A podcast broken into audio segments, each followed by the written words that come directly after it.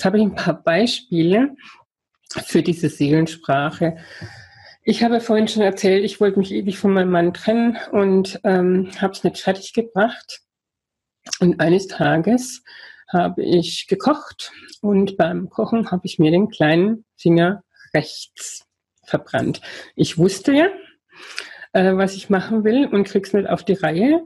Der kleine Finger steht für die Familie und für Rollenspiel. Also ich habe dann eine Rolle gespielt, die ich nicht spielen wollte.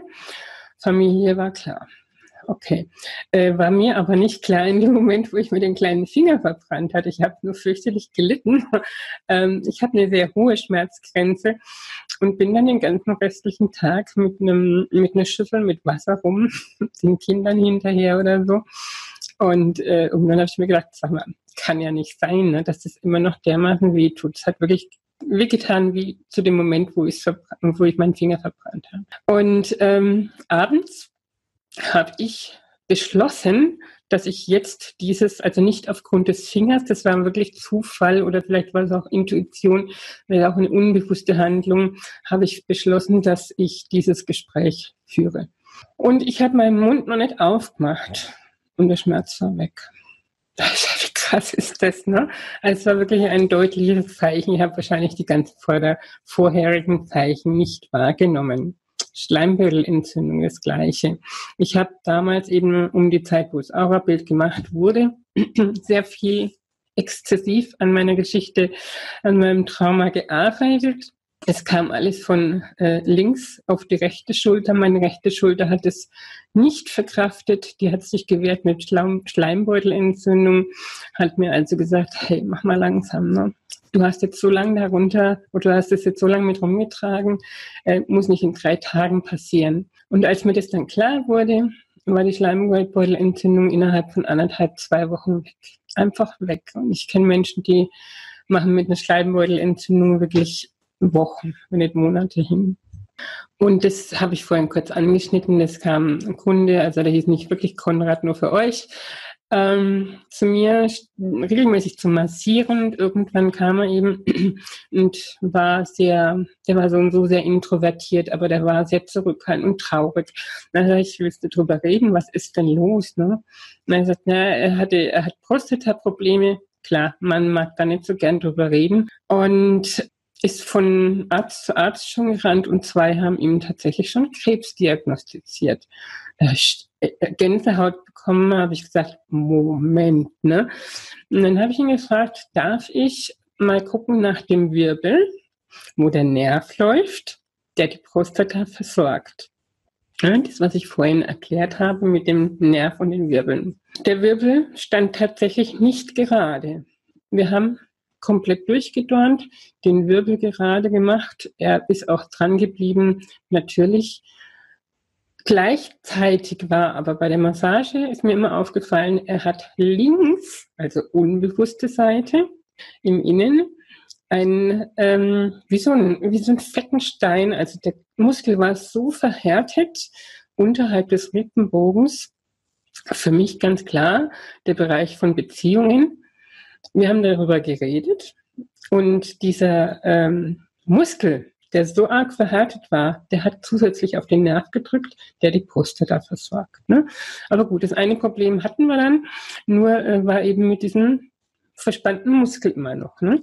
Und irgendwann hat er dann zu mir gesagt, weil ich muss ich kurz zurückgehen, weil mein, mein äh, Lehrmeister aus der Massagezeit, der hat immer gesagt, wenn du auf einen Muskel drauf gehst und den ganz genau nachspürst, dann spürst du irgendwann äh, innen drin wie so, ein, wie so einen festen Stift, so ein Dorn.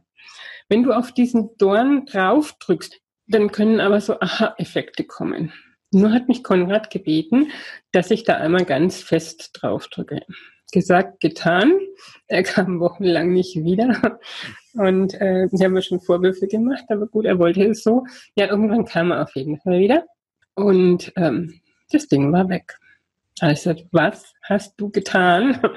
Und dann hat er erzählt, in dem Moment, als ich da drauf gegangen bin, war ihm klar, es kommt aus ähm, einer Beziehung zu seiner Ex-Frau, mit der er ein wunderbares Verhältnis hat danach.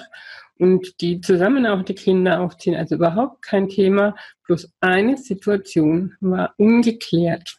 Und das war eben das, was hochkam, dieses Aha-Erlebnis. Der ist in der Zwischenzeit dann eben mit der, hat sich mit ihr getroffen, hat das ausgesprochen, das bewusst gemacht, auch ihr bewusst gemacht, sodass die Energien sich da verflüchtigen konnten. Und weg war's. Ja, Signale ganz grob, da die einzelnen Bereiche sehr komplex sind. Wie gesagt, es sind immer die Zusammenhänge, die da ähm, wichtig sind. Und da gibt es dann wieder diese Unterscheidungen zwischen eben den Typisierungen der, der Sinne, also deine Wahrnehmung, wie nimmst du deine Signale wahr? Ne? Jetzt kann es ähm, auch im Außen schon, nicht erst am Körper, sondern es kann, kann durch Hörschädigungen vielleicht sogar sein oder vielleicht ein Tinnitus oder was weiß ich, ein, ein Piepen, was aber mal wieder weggeht, muss ja nicht gleich ein Tinnitus sein, es ist jetzt vielleicht ein bisschen überspitzt. Äh, für die auditiven Typen, für die visuellen Typen dann eben irgendwas Visuelles. Und da ist sehr zu unterscheiden eben zwischen diesen einzelnen Sinnen. Gibt es sehr verschiedene Anzeichen, die man aber immer so gezeigt bekommt, dass man sie auch verstehen kann. Es ist tatsächlich so, dass nicht jeder die gleichen Anzeichen bekommt. Ich hatte zur Schlusszeit in meiner Arbeit in der Schule hatte ich, ich gebe es zu, das Auto war immer das jüngste, aber es hat nie Probleme gemacht. Hat der Motor das Stottern angefangen. Also ist immer sehr schwer auch von der Ampel weggekommen und so, was ist das denn jetzt? Ne? Und ähm, keine Gedanken gemacht.